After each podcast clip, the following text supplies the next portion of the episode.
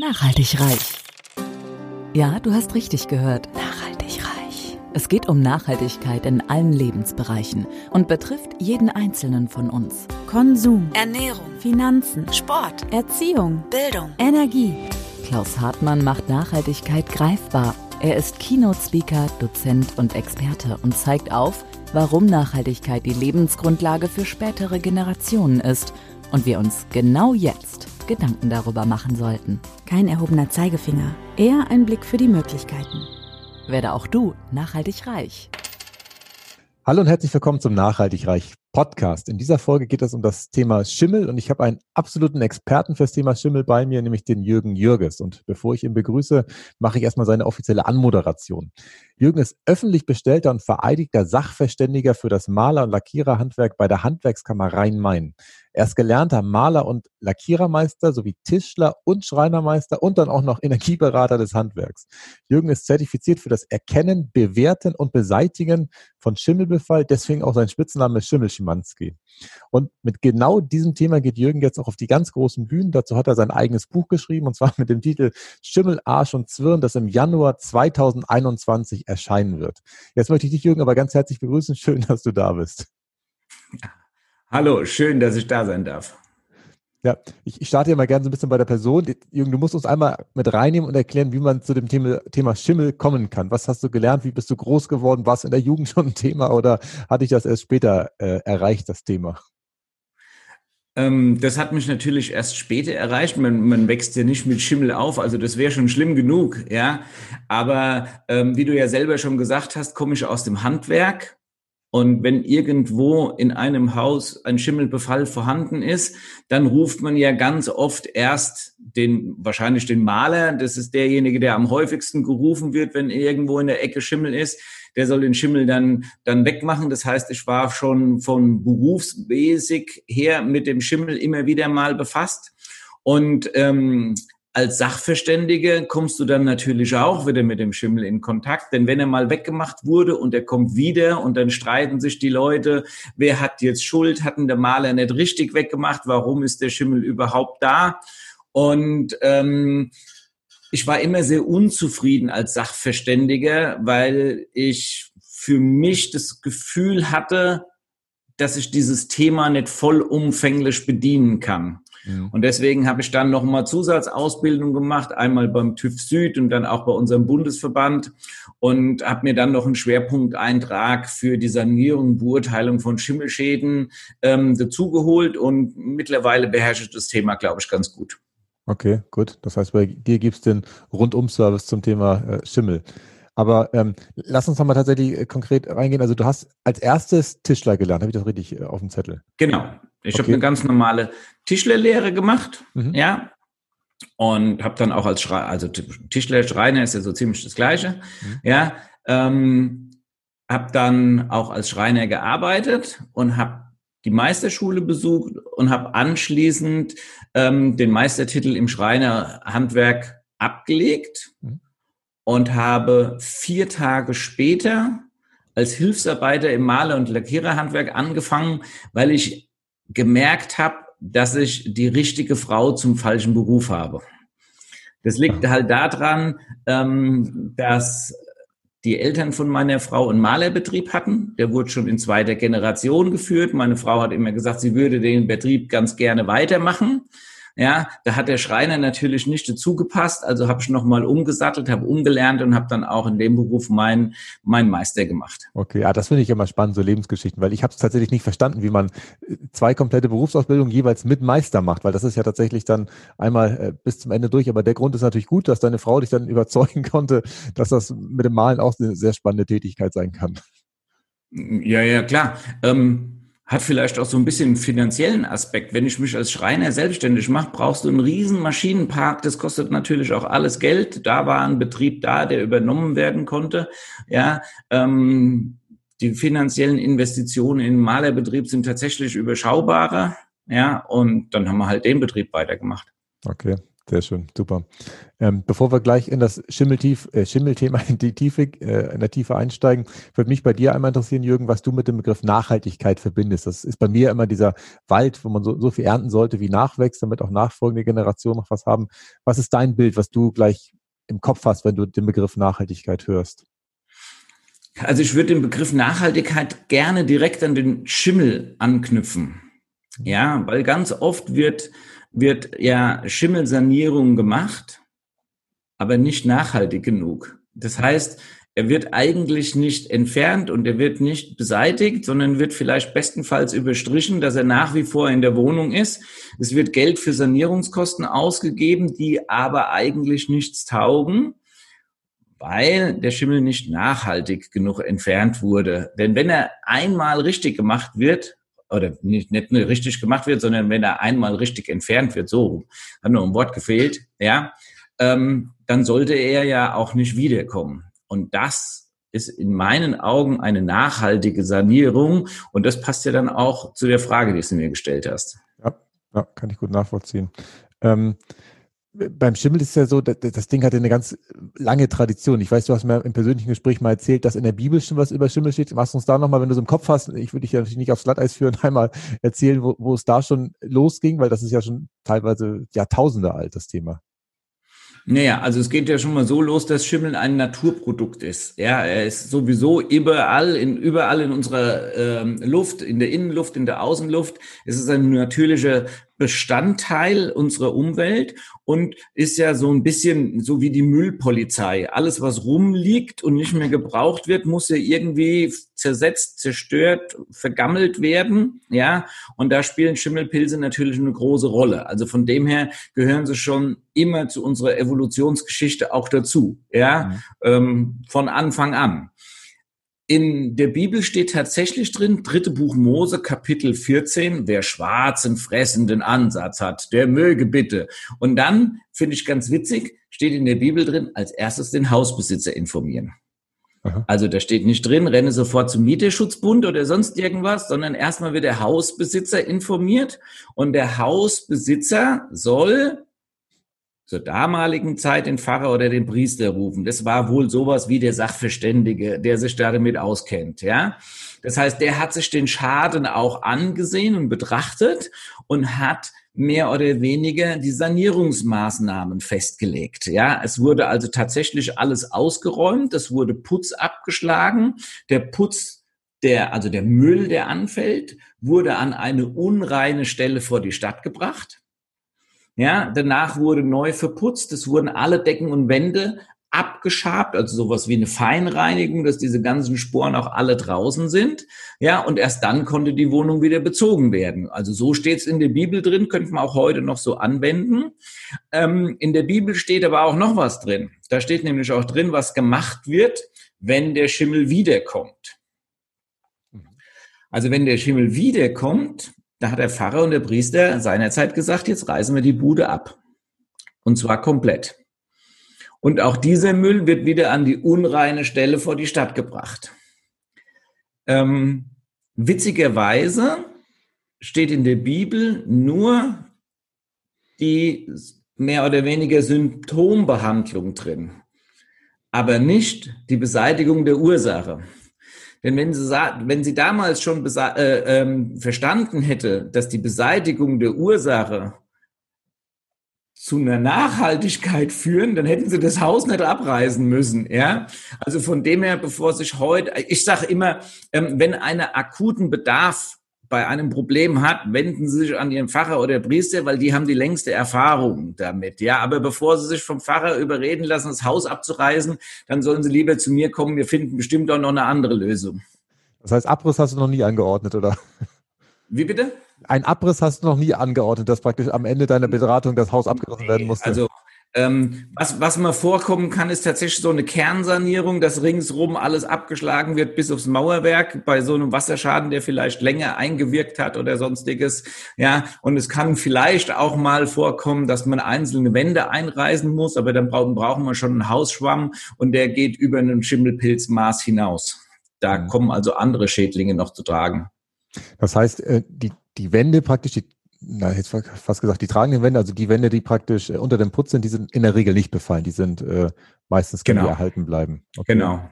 Gut. Weil, weil ähm, der Schimmel wächst ja nicht aus dem Untergrund heraus, sondern du musst dir vorstellen, dass so eine Schimmelspore vergleichbar ist mit einem Staubkorn. Mhm. Ja, das fliegt in der Luft rum, setzt sich irgendwo ab und wenn es an dieser Stelle dann genug Nährboden und, Nähr und, und Feuchtigkeit, also Nahrung hat, dann kann es an dieser Stelle wachsen. Ja, wenn weder Nahrung noch Nährstoffe dazukommen, dann liegt es da einfach nur vor sich hin und macht gar nichts. Das heißt, auch an der Stelle, wo praktisch die Feuchtigkeit von außen ins Haus eindringt, ist es in der Regel so, dass die Schimmelspure praktisch im Raum schon war und sich dann dort niedergesetzt hat, wo die Feuchtigkeit dann äh, im Raum genau. angekommen ist. Okay. Genau. Ja, das verstehe ich, das ist logisch. Dann checke ich aber auch, warum man dann im Prinzip nur so weit abschaben muss, bis man, ähm, wobei, das, da wird es aber auch wieder spannend. Ich habe bei äh, Schimmelkäse mal gelernt, äh, oder bei verschimmeltem Käse, da gibt es ja auch unterschiedliche Sorten, dass die, ähm, die Spuren, nee, nicht die Spuren, die, die, ähm, wie heißt denn das, die Wurzeln oder wie man die nennt da, dass ja, das Myzel. Sehr, ach Gott, das Myzel, okay, ja. sehr tief in den Käse oder ins Brot, was auch immer reingeht und man deswegen nicht nur praktisch das so ganz eng abschneiden soll, sondern eigentlich äh, sehr großflächig machen soll. Ist das bei den Schimmelpilzen äh, auf Wänden auch so? Ähm, kleiner Einwand. Du sprichst jetzt von einem Käse, der verschimmelt ist und wo du was abschneiden möchtest, um ihn danach noch zu verzehren. Das ist ja eigentlich nicht ein Schimmelkäse, weil, weil Schimmelkäse sind ja Käse, die einen Schimmel zugesetzt bekommen, um ein besonderes Aroma und einen besonderen Geschmack zu haben. Zum Beispiel so ein Blauschimmelkäse oder ein Gorgonzola oder sonst irgendwas. Da wird dieses Myzel tatsächlich zugeführt, damit der einen bestimmten Geschmack bekommt. Hm. Wenn du einen Käse hast, der von außen verschimmelt ist, dann ist das ja kein Veredelungsschimmel und dann sollst du eigentlich nehmen, sollst du ihn ganz wegschmeißen.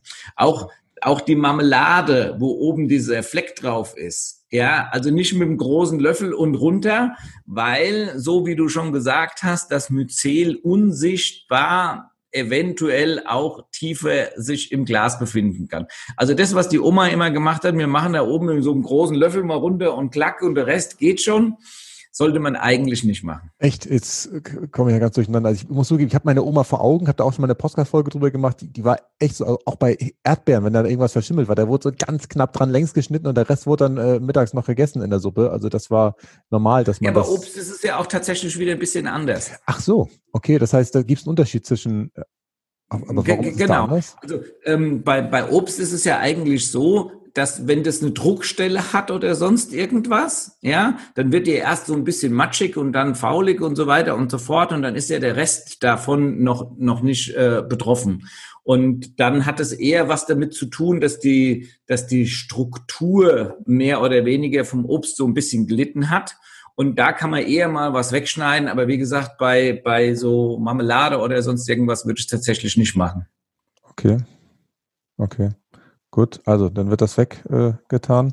Äh, ähm, das war auch noch eine Frage. Also du hast gerade diesen äh, Schimmelkäse angesprochen, der ist ja tatsächlich essbar.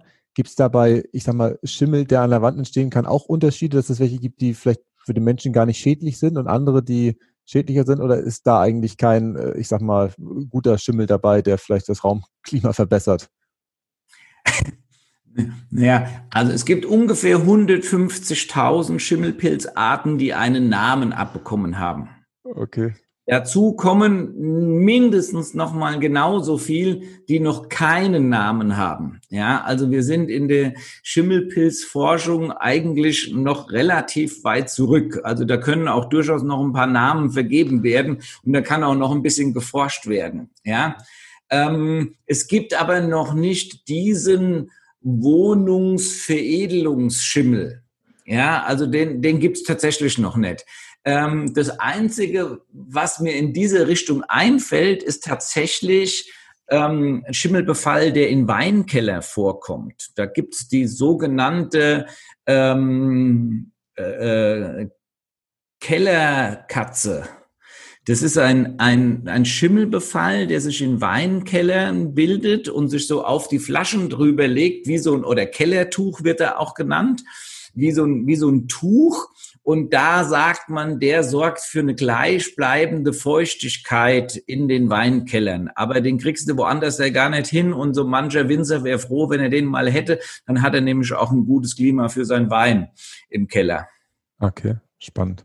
Gut, das heißt, alles, was wir in unseren Wohnungen haben, ist definitiv nicht gut für uns. Äh, und genau. was macht es mit unserem Körper, wenn man in dem Raum ähm, praktisch diese Schimmelsporen hat? Ist das nachweislich, dass sich die Atmung dadurch erschwert wird oder andere Krankheiten ausgelöst werden?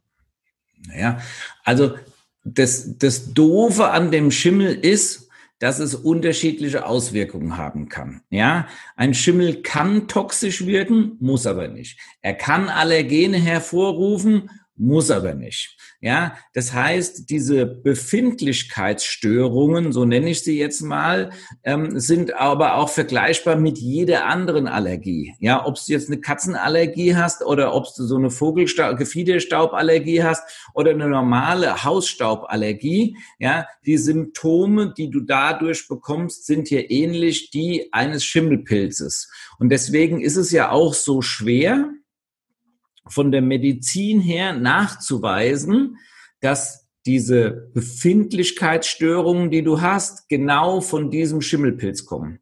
Also das ist in der Regel nicht möglich. So steht es auch im, im ähm, Schimmelpilzleitfaden vom Bundesumweltamt, dass es eigentlich nicht möglich ist, eine vorhandene Krankheit auf einen genauen Schimmelbefall zu diagnostizieren.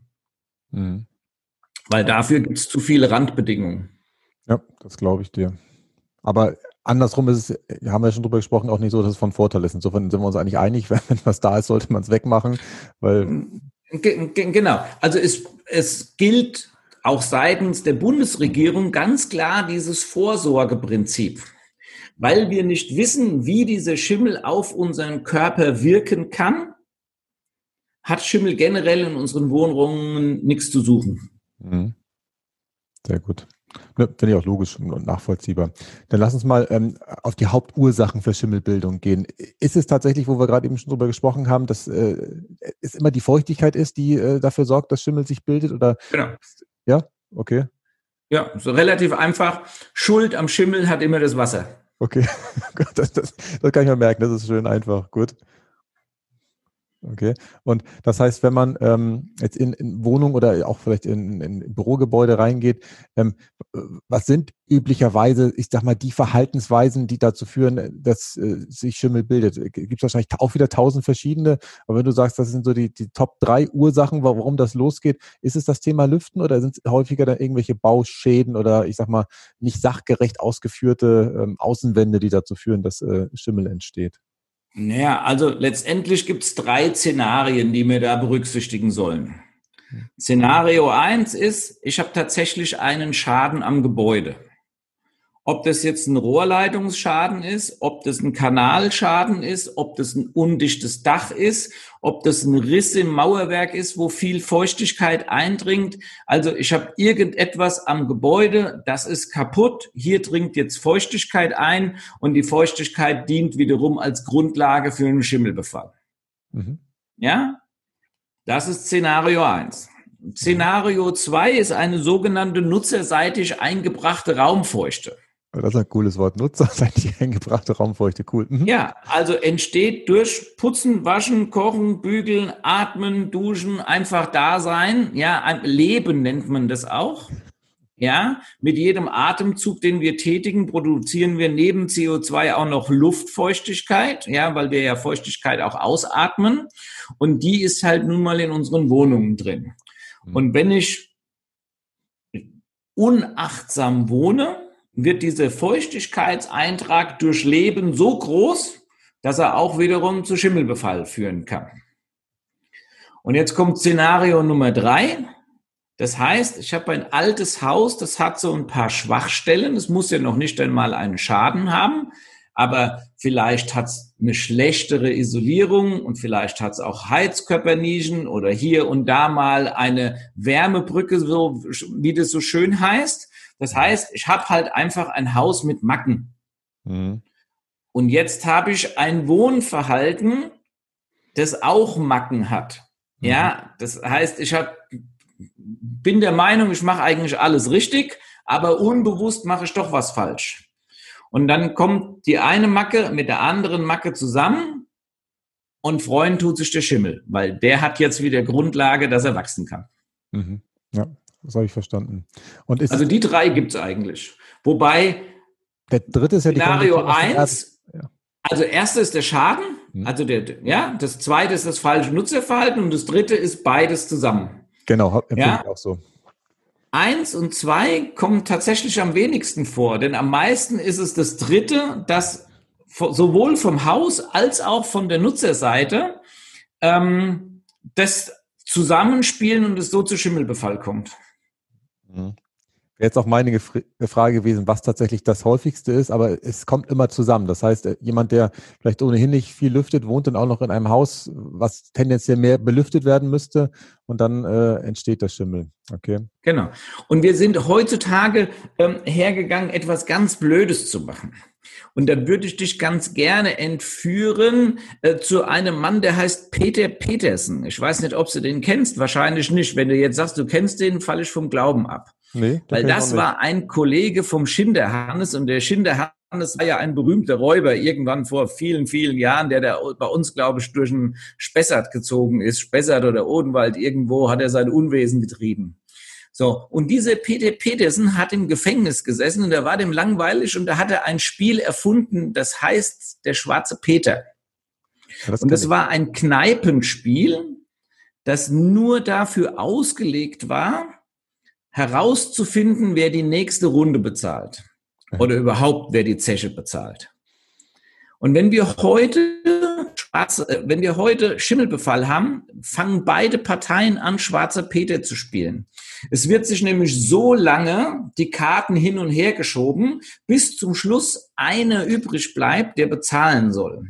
Und das ist mit einer der Hauptfehler, die gemacht werden, weil der Fokus liegt nur auf dem Geld und dass die Kosten so gering wie möglich gehalten werden. Und keiner fragt sich, was ist denn eigentlich die richtige Sanierung und was muss ich tun, dass der Schimmel dauerhaft auch wegbleibt. Ja? Und wir müssen aufhören, schwarze Peter zu spielen in Bezug auf Schimmel und müssen uns tatsächlich beide, sowohl Vermieter oder Hausbesitzer und auch Nutzer die Frage stellen, was kann ich eigentlich dazu beitragen, damit der Schimmel in Zukunft kein Zuhause in meinem Zuhause hat. Mhm. Ja, das kann ich gut nachvollziehen. Das, ähm, in dem Augenblick, wo man da über die Schuldfrage spricht, also Ursache ist das eine, die zu finden, bin ich bei dir, aber Schuld, das führt meistens zu überhaupt nichts. Okay. Du hast jetzt äh, schon gesprochen, wie ähm, das heutige Nutzerverhalten ausschaut. Da habe ich mir auch noch die Frage aufgeschrieben. Wir haben ja heutzutage einen anderen, eine andere Art und Weise, wie wir Gebäude bauen, wenn wir das vor, weiß nicht, 20, 30, 40 Jahren vergleichen. Die Gebäude sind heute deutlich dichter. Ähm, wir haben zum Teil äh, kontrollierte Bier- und Entlüftung. Was ist da deine Meinung? Tritt da mehr Schimmel auf oder ist diese kontrollierte Bier- und Entlüftung eigentlich ein, ein, Segen für das Thema Schimmel, weil dadurch ähm, das Nutzerverhalten gar nicht mehr so im Vordergrund steht und man gar nicht mehr vergessen kann zu lüften? Was ist da deine Erfahrung? Also diese, diese kontrollierte B- und Entlüftung. Ja, die hat durchaus seinen Sinn. Und das ist auch wahrscheinlich das, was uns in Zukunft ähm, so aus dieser Schimmelfalle raushelfen wird. Ja, ähm, ich würde aber nicht auf diese veränderte Bauweise eingehen, weil die ist eigentlich unerheblich. Ich würde ganz gerne auf unsere veränderte Lebensweise eingehen, weil das ist das, was uns die Probleme schafft. Aha, das ist also viel wesentlicher. Wir, wir, haben in den letzten paar Jahren einfach vollkommen verlernt, wie richtiges Wohnen funktioniert. Und das ist, und das ist das Schlimme an dieser Geschichte. Ähm, ein kleines Beispiel. Meine Oma hatte früher eine weiß emaillierte Blechschüssel und dort hat sie den ganzen Tag ihren Müll reingemacht. Und abends nach dem Abendbrot hat sie die Schüssel genommen und hat sie rausgebracht und hat sie draußen ausgeleert. Das heißt, im Haus von meiner Oma gab es keinen Müll, zumindest nicht über Nacht hm. und schon gar nicht über mehrere Tage. Heute gehen wir her, haben XXXL Müllsäcke, ja, wir haben ähm, neben der Spüle ein Plastikeimer mit einem Plastiksack, wo wir über mehrere Tage unseren Müll reinbringen. Dazu gehören Kaffeefilter, Teebeutel, auch noch ein feuchtes Medium. Wenn ich eine verschimmelte Erdbeer habe oder eine verschimmelte Orange, fliegt die auch da rein. Ja, da kommen noch andere Reste rein. Das heißt, wir züchten uns ja mittlerweile unsere Schimmelpilze selber in unserer Wohnung. Mhm. Und das über mehrere Tage. Und wenn ich dann auf Facebook in diesem ein oder anderen Forum mal schaue, finde ich immer wieder auch Fragen, wo lagert ihr euren Müll, Küche oder Flur? Schickt mal Beispielbilder. Das heißt, dieser Gedanke, der wäre meiner Oma überhaupt gar nicht gekommen, dass die sich überlegt, wo lagere ich Müll in meiner Wohnung? Mhm. Sondern die hätten einfach rausgebracht. Ähm, gleichzeitig sind wir ja eine fitnessgetriggerte Zeit. Jeder geht abends noch mal laufen, weil er seine 10.000 Schritte noch nicht voll hat. Es nimmt nur keiner den Müll mit raus. Hm. Ja, das heißt, wir verlassen ja oft genug das Haus, aber wir sind auf zu bequem, uns diesem Thema jetzt anzunehmen. Äh, ja, wobei da fällt mir gerade ein, Jürgen, es ist sogar von Vorteil, ähm, ich gehe immer im T-Shirt sogar raus und bringe den Müll raus, ähm, sich Kälte auszusetzen, weil unser Immunsystem das unheimlich gerne macht, wenn es praktisch mal geschockt wird. Also das ist nicht so, dass man davon krank wird oder sowas, sondern eigentlich wird man davon resistenter. Also Müll rausbringen bringt in vielerlei Hinsicht Vorteile. Einmal hat man diesen, äh, ich sag mal, Schimmelherd rausgebracht oder was, aber es hilft auch mir als Körper, dass ich praktisch einmal äh, schockgefroren werde und wieder reinkomme danach. Also, ja, ja, also schockgefroren kommt jetzt ganz drauf an, wie weit du rausläufst, ja. Aber natürlich hast du recht, auch das Immunsystem spielt eine große Rolle. Ähm, noch ganz kurz was zum Immunsystem und dann komme ich auch wieder zurück zu meiner Oma. Für, für mich ist das Immunsystem eine Mannschaft, die innerlich zur Abwehr von allem, was schädlich ist, zur Verfügung steht. Und wenn du jetzt mal sagst, du, deine Mannschaft ist 100 Mann stark, ja, dann ist es eine ganze Menge. Wenn du jetzt aber zum Beispiel sagst, du bist Raucher, dann gehen schon mal 20 weg und kümmern sich ums Nikotin. Wenn du sagst, du bist Couch Potato, ja, dann müssen sich auch wieder welche um diese, ja, wie soll ich denn sagen, nicht vorhandene Motorik kümmern. Dann kommt Stress dazu, dann kommt eine falsche Ernährung dazu, dann kommt vielleicht auch ein bisschen Übergewicht dazu und so weiter und so fort. Und das sind ja alles Dinge, die unsere Immunsystemmannschaft beschäftigt. Und wenn jetzt eine Grippe kommt, wenn jetzt ein Schimmelpilz kommt oder vielleicht auch ein Coronavirus, dann ist unser Immunsystem unter Umständen so stark mit anderen Dingen beschäftigt, dass es für seine eigentliche Aufgabe eigentlich nicht mehr genug Power hat. Das heißt, inwiefern Schimmel auf unseren Körper und unseren Organismus einwirken kann, hängt auch immer damit zusammen, wie gut mein eigenes Immunsystem ist. Das glaube ich dir. Das ist aber auch etwas, was man nicht messen kann. Mhm. Bin ich bei dir. Ja, und volle Zustimmung. Aber du wolltest zu deiner Oma ja. nochmal zurückkommen mit ihrer emaillierten Schüssel, die sie genau. rausgebracht hat. Wie ähm, meine Oma oder auch ich bin ja zu einer Zeit groß geworden. Ich wurde einmal die Woche durch die Badewanne gezogen. Heute ist ja jeden Tag ein bis zweimal Duschen als normal zu betrachten. Das heißt, unter Umständen produziere ich jetzt das sieben bis vierzehnfache an Luftfeuchtigkeit nur aufgrund eines anderen Waschverhaltens. In den Häusern, die aber immer noch gleich geblieben sind. Ja, Während meine Oma und meine Mama vielleicht auch noch einen ganzen Tag daheim waren, sind wir ja heute alle berufstätig und haben ja diese afrikanische Lebensgewohnheiten, dass wir alles Togo machen. Ja, Kaffee to go, Frühstück to go und so weiter und so fort. Das heißt, wir duschen morgens, rennen aus dem Haus, den Kaffee gibt's beim Bäcker und die Luftfeuchtigkeit lassen wir in den Wohnungen drin. So, und das ist ein viel größeres Problem, als zu sagen, ich baue heute in eine energetisch hervorragenden Art und Weise, ja, weil wir lassen die Feuchtigkeit in unseren Wohnungen drin. Und jetzt äh, stelle ich noch einen Trend fest, das sind sogenannte Bikini-Wohnungen. Da komme ich im Winter hin und dann haben wir 24, 25 Grad.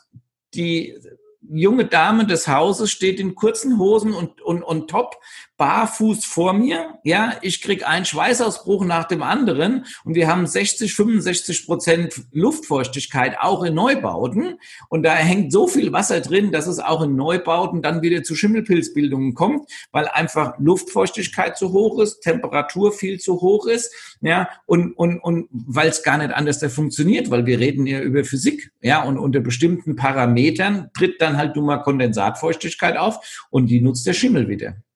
Okay, weil ja die wärmere Luft ja erstmal auch mehr Wasser beinhalten kann. Das habe ich auch noch aus dem Physikunterricht äh, in Erinnerung. Aber das Problem ist dann, genau, also, wenn man dann halt so das so warm hat, dass es dann doch irgendwo wieder einen Taupunkt gibt in der Ecke äh, des, der Wand oder ja, so. Also Fakt ist, ich kriege ja auch immer die Frage gestellt, was ist denn die richtige Temperatur? Was ist denn die richtige Luftfeuchtigkeit? Blöde Antwort, es gibt weder eine falsche Temperatur noch eine falsche Luftfeuchtigkeit. Mhm. Ja, weil es sind ja physikalische, äh, äh, wie soll ich denn sagen, Gesetzmäßigkeiten, dass Temperatur mal niedrig, mittel und hoch sein kann. Die Frage ist doch immer, für was? Wenn ich frage, was ist die richtige Temperatur für einen Pinguin, wird er sich bei 25 Grad nicht so wohlfühlen. Ja, in unseren Wohnungen sollte als Standard 20 Grad Raumtemperatur sein mit 50 Prozent Luftfeuchtigkeit. Okay. Und jetzt hast du selber schon gesagt, aus dem Physikunterricht kann man sich vielleicht so dunkel dran erinnern, dass eine 20 Grad warme Luft, die 50 Prozent relative Luftfeuchtigkeit hat, eine bestimmte Wassermenge drin gebunden ist. Wenn ich jetzt sage, 20 Grad ist mir zu kalt, ich hätte ganz gerne 22, dann kann ich ja die Temperatur erhöhen, die Wassermenge bleibt jetzt erstmal gleich und daraus resultiert, dass die Luftfeuchtigkeit sinkt. Mhm. Das heißt, je wärmer ich wohnen möchte, desto geringer muss die Luftfeuchtigkeit werden.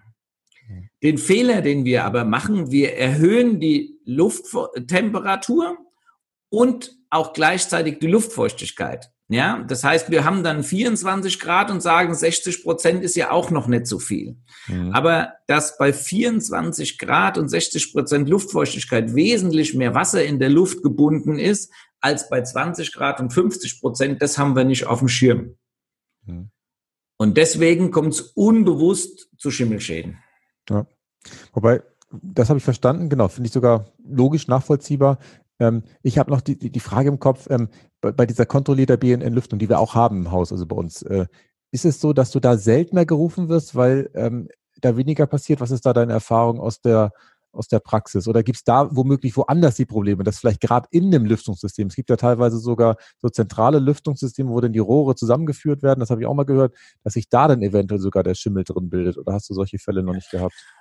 Also das wäre jetzt das Einzige, was ich, was ich gesagt hätte, was vielleicht negativ zu bewerten ist oder was man so ein bisschen im Auge haben soll. Ja, also eine automatische B- und Entlüftung führt ja immer dazu, dass ich eine optimale Luftfeuchtigkeit habe. Die wird ja auch nur in Häusern eingebaut, die ein bestimmtes Wärmemäntelchen äh, äh um sich herum hat. Das heißt, ich kriege keine kalten Stellen. Wenn ich keine kalten Stellen habe und die Luftfeuchtigkeit passt, passiert schon mal nichts. Das Einzige, was man mal machen muss, ist, dass tatsächlich diese, diese Abluft, diese Entlüftungsschächte, dass die von Zeit zu Zeit auch mal gereinigt und desinfiziert werden. Nicht, dass dort aufgrund von Kondensatbildung innen drin dieser, dieser ganze Schimmel sich bildet. Aber die meisten Systeme sind ja auch heutzutage mit so einem HEPA-Filter ausgestattet. Ja, ähm, dass wenn eine Schimmelspore in dem Kanal drin ist, die in dem Filter hängen bleibt, bevor sie wieder, die, bevor die Luft wieder in die Wohnung eingebracht wird. Also wenn das System funktioniert und gepflegt wird, ist es von Vorteil. Okay, gut. Schon mal beruhigt.